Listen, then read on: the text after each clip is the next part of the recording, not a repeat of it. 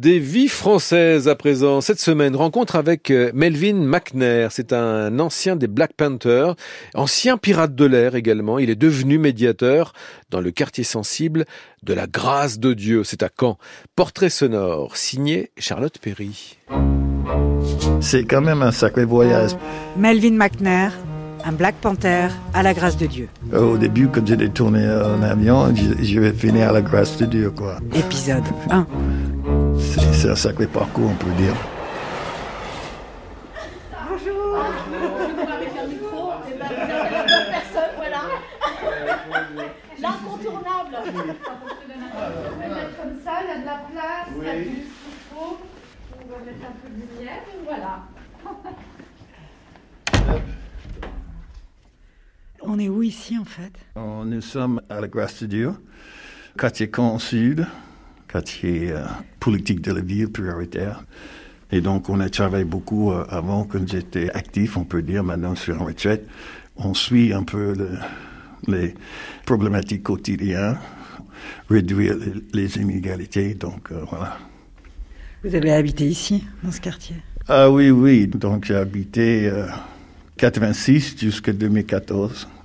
J'avais un bureau sur le complexe sportif à la grâce Dieu, là. Donc, euh, on peut dire que c'est un des meilleurs de Caen. On est piscine, deux gymnases, terrain rugby, trois terrains foot, terrain basket, bien entendu synthétique, et aussi terrain baseball. Parce que nous avons créé une association euh, en 1901 justement pour rendre le, le baseball et le sport plus accessible aux jeunes euh, de quartier. On essayé de rendre la vie un peu mieux. Oh, c'était un peu notre, euh, notre raison d'être, euh, d'en aller vers eux sur le cas d'escalier parce qu'il y avait beaucoup de jeunes qui connaissaient pas ce qui existait pour eux, donc ils étaient un peu repliés sur eux-mêmes. Donc on a réussi d'aider pas mal. Ça n'empêche pas qu'il y a beaucoup de souffrance, beaucoup de chômage et beaucoup de difficultés quand même. Vous, on peut entendre hein, quand même. Vous n'êtes pas né ici à Caen. Je suis pas né à Caen, mais c'est souvent j'ai blague. Je dis tiens, je suis je suis de souche quand même. Donc après, je suis né aux États-Unis dans une ville qui s'appelle Greensboro en Caroline du Nord. Donc j'ai grandi dans la ségrégation raciale. Notre ville est connue parce que c'est là que ça a commencé, le mouvement de sit avec euh, Martin Luther King avec, euh, il y avait quatre euh, étudiants qui étaient, euh, mes, on peut dire, mes grands frères. Nous sommes allés à la même église et donc eux ils étaient à l'université et ils ont décidé en février 1960 de déclencher le mouvement sit-in à, Greensboro. Vous avez grandi dans quel genre de quartier à Greensboro? Quartier on peut dire ségrégé, complètement noir, mais aussi euh, c'était pas un ghetto. On avait une très grande maison parce que mon grand-père était évêque ah et ma grand-mère était institutrice. Donc ils avaient une grande maison et donc ils avaient une famille nombreuse, euh, donc on peut dire 14 gamins, donc la grande maison. On a vécu euh, bon avec beaucoup d'amour, beaucoup de beaucoup de tendresse. L'éducation était quelque chose de très important on cherche l'excellence, mais aussi c'était des difficultés parce que bon, avec les ségrégations raciales, on n'avait pas les mêmes moyens que les écoles blancs. Donc, mais quand même, euh, nos moyens de sortir de cette euh, oppression, de cette euh, répression comme ça, c'était à travers l'éducation et le sport. Donc après, j'étais un peu le sportif de famille. J'étais champion à partir de 10 ans, champion, de baseball. Donc ça m'a suivi jusqu'au niveau lycée. Lycée, on était champion d'État, où ça m'a permis d'avoir une bourse à l'université. Donc ça fait partie des premières bourses au niveau baseball. Donc j'avais gagné une bourse baseball et, football américain. C'est comme ça que vous êtes rentré à l'université grâce à une bourse pour le baseball et le football américain. Oui. À Winston-Salem, par contre. Donc euh, là que j'ai aussi j'ai eu le plaisir de rencontrer ma femme, donc qui était nettement plus brillante et plus intelligente que moi. Donc après, euh, voilà. Elle s'appelait Gina, votre femme est décédée il n'y a pas longtemps. Oui. moi, j'ai j'ai quitté l'université après deux ans et demi, donc je suis engagé dans l'armée, parce que c'était au même temps qu'il y avait le mouvement de droits civiques, il y avait Martin Luther King qui était assassiné, donc il y avait plein de choses.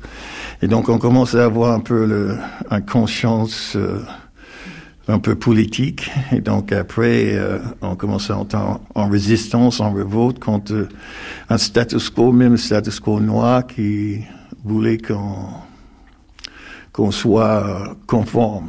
Donc, euh, à un moment donné, il y avait ces clashs. Boum.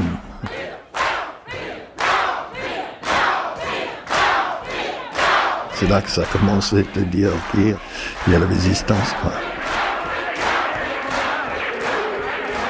I have a dream one day this nation will rise up, live out the true meaning of its creed. We hold these truths to be self-evident that all men are created equal.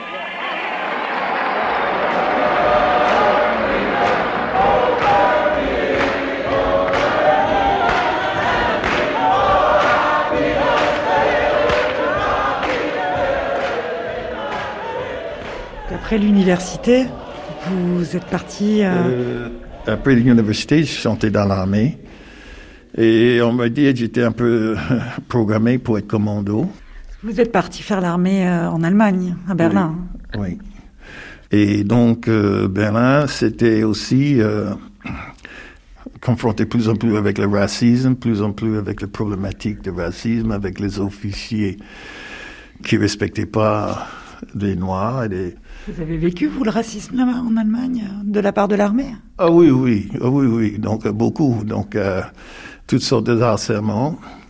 Le travail qui était réservé pour les Noirs, qui n'était pas le même pour les Blancs. On pouvait pas aller dans les mêmes endroits culturels que les Blancs, donc c'était assez séparé. Et, euh, et, les endroits où on pouvait, on, là, on confrontait euh, les racistes qui dit on n'était pas le bienvenu. Donc, euh, il y avait toujours des confrontations physiques.